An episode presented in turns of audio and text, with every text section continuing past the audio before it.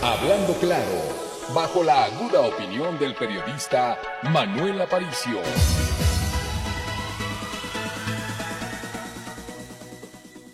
Ya son las seis de la mañana con 32 minutos, más bien dicho con 33, y continuamos hablando claro aquí en ABC Radio, el sonido original, en el 760 de amplitud modulada y de manera simultánea a través de Radio Expresión México, tu mejor opción en la red desde hace ya 21 años. Ahora, si me permiten, doy la bienvenida a la maestra Guadalupe Orona. Como ustedes lo saben bien, ella es una líder social en el estado de Hidalgo que nos mantiene informados de lo que allá acontece. Y hoy platicaremos de temas interesantes, pues me parece que los gobernantes cometen todo en un show mediático antes que gobernar. ¿Cómo está, maestra? Les saludo con mucho gusto. Muy buenos días. ¿Qué tal, Manuel? Buen día. A usted a todos los auditorios. Con el gusto de saludarlos como todos los miércoles. Y sí, creo que parte de la vida política de nuestros gobernantes y de la vida pública es hacer teatro, es hacer show, es elegirse una imagen sin considerar precisamente las necesidades, los apuros que tenemos en este momento los mexicanos.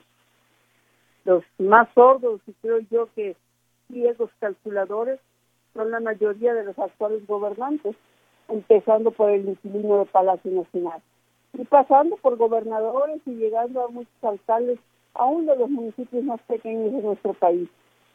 Hoy esa ceguera y sordera gubernamental está costando la vida a miles de mexicanos, muchas más que en cualquier otra época de nuestra historia reciente.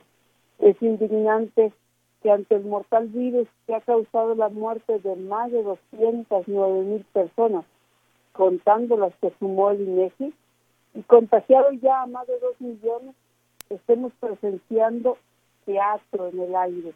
Un ofensivo show en la pista de Santa Lucía, aquí muy cerca de la Bella Irosa, preinaugurando una pista que ya estaba construida y en uso desde hace ya varios años con los aviones de la Fuerza Aérea Mexicana.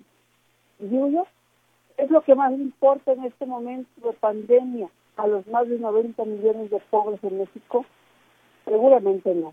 Lo que más interesa a los mexicanos, pero que no está en la lista de las prioridades del mandatario nacional, es cómo se van a curar ellos, a sus familiares contagiados, cómo recibir atención médica de calidad, cómo solventar los gastos de las familias después de haber perdido el empleo, cómo pagar los servicios, si acaso los tienen, o cómo contar con ellos. Así mismo saber qué hacer y tener las herramientas para que sus hijos se eduquen en crisis de salud, de económica, educación y de seguridad, al presidente le interesa más hacer espectáculo para entretener y planear cómo usar electoralmente las vacunas contra el COVID. Esas que aún no alcanzan a llegar de manera suficiente para todo el sector salud y para todo lo que han anunciado. Y si hablamos de Hidalgo, de nuestra entidad, las cosas realmente no son muy diferentes. La mayor preocupación de los altos funcionarios públicos es primero y ante todo elegirse una imagen antes que atender y resolver las necesidades de la inmensa mayoría de la población. Y parece así, es mucho más importante la construcción de puentes y supervías en la ciudad capital que los miles de hidalguenses contagiados y que están muriendo por la pandemia. Me importa más estar pensando en gastar millones de pesos en un proyecto del tren Santa Lucía Peña Así también se nada que garantizar el acceso a los servicios médicos al casi millón de personas que carecen de él, o bien de dotar de servicios básicos a los niños de familias privados de ellos. Es mucho más habituable para el funcionario crearse una imagen en el país para futuras aspiraciones, dar a conocer que Hidalgo tiene, por ejemplo, más de 64 mil millones de pesos en inversiones del sector privado pero sin explicarnos por qué entonces somos el cuarto estado con su fuerza laboral en la informalidad alrededor del 74%.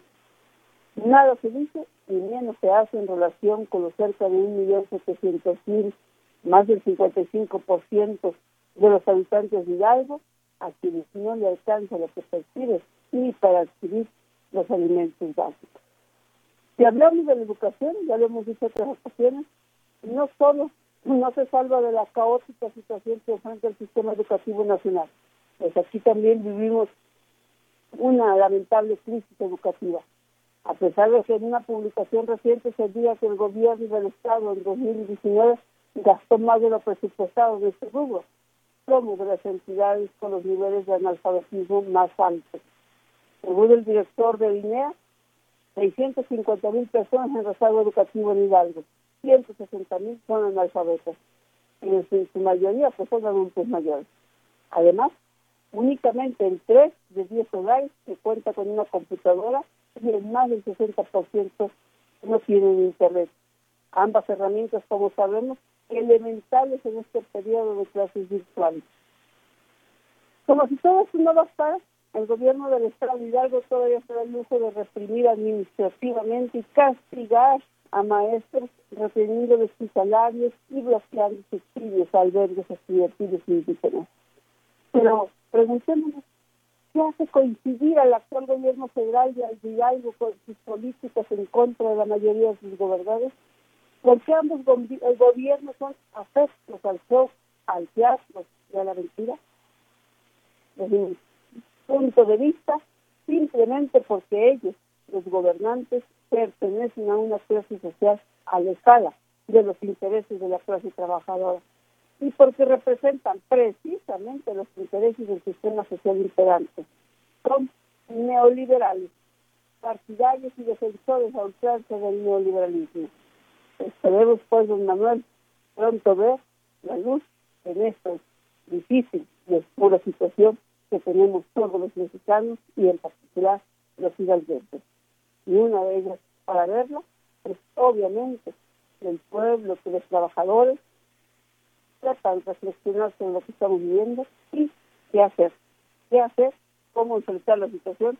Y cómo enfrentar también la actitud negligente y poco interesada de los gobernantes en nuestro país. Vaya, maestra, qué panorama tan delicado. Y esto es no únicamente en Hidalgo, es en todo el país. Mucha gente está preocupada, pero bueno, esperemos que sobre todo y antes que nada la ciudadanía recuerde que cuando hay que votar hay que hacerlo pensando perfectamente en las necesidades de la población, de la entidad o del país y bueno, que no vayan a olvidar que los votos tienen más allá de un regalo, tienen algo muy especial, pueden decidir el destino del país. Le agradezco mucho y le mando un abrazo. Buen día. Igualmente, don. Hablamos el próximo día. Muchas gracias. Será un placer, por supuesto. Y bueno, pues ahí está el tema, amigos, un tema de verdad bastante, bastante delicado. Bueno, déjenme, vamos a poner una nota, si me permiten, de, del portal Infobae, dice que luego de que el presidente Andrés Manuel López Obrador, como ustedes lo recuerdan, ayer atribuyó los apagones en estados del norte del país a la dependencia del suministro de gas natural con Estados Unidos. Bueno, pues la Asociación Civil Cluster Energía Coahuila respondió por medio de un comunicado.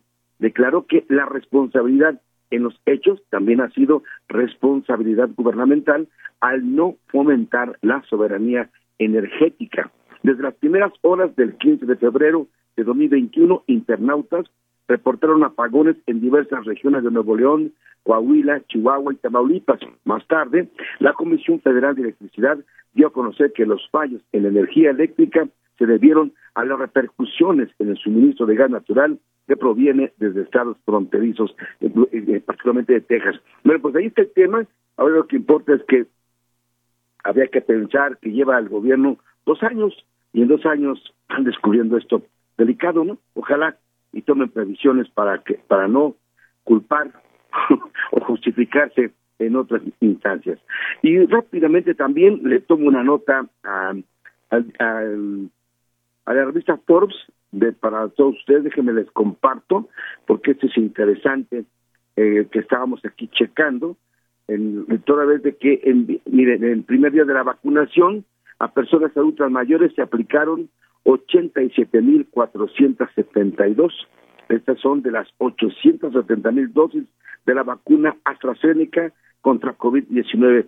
El asunto es que en conferencia de prensa, López Gatel le mencionó ayer que el plan diseñado para aplicarse en 333 municipios de los 2.470 que conforman al país, pues solo comenzó en 144 y solo se pospuso su inicio por completo en dos entidades, Nuevo León y Tamaulipas, donde el impacto de un frente frío ocasionó bajas temperaturas menores a cero grados. Bueno, el tema es que, ¿qué pasó con los servidores de la nación? ¿Sirvieron para algo? No, no, claro que no. Ellos son activistas políticos y promotores del voto. Ojalá lo entendamos, no se vale, no es correcto que utilicen, como hemos dicho, una, un problema de esta naturaleza para hacer, para hacer campaña. Qué grave, qué vergüenza, ¿no? Déjenme, si me permiten, vamos rápido a escuchar a nuestros patrocinadores. Regresamos, esto es Hablando Claro. Hablando Claro, bajo la aguda opinión del periodista Manuel Aparicio.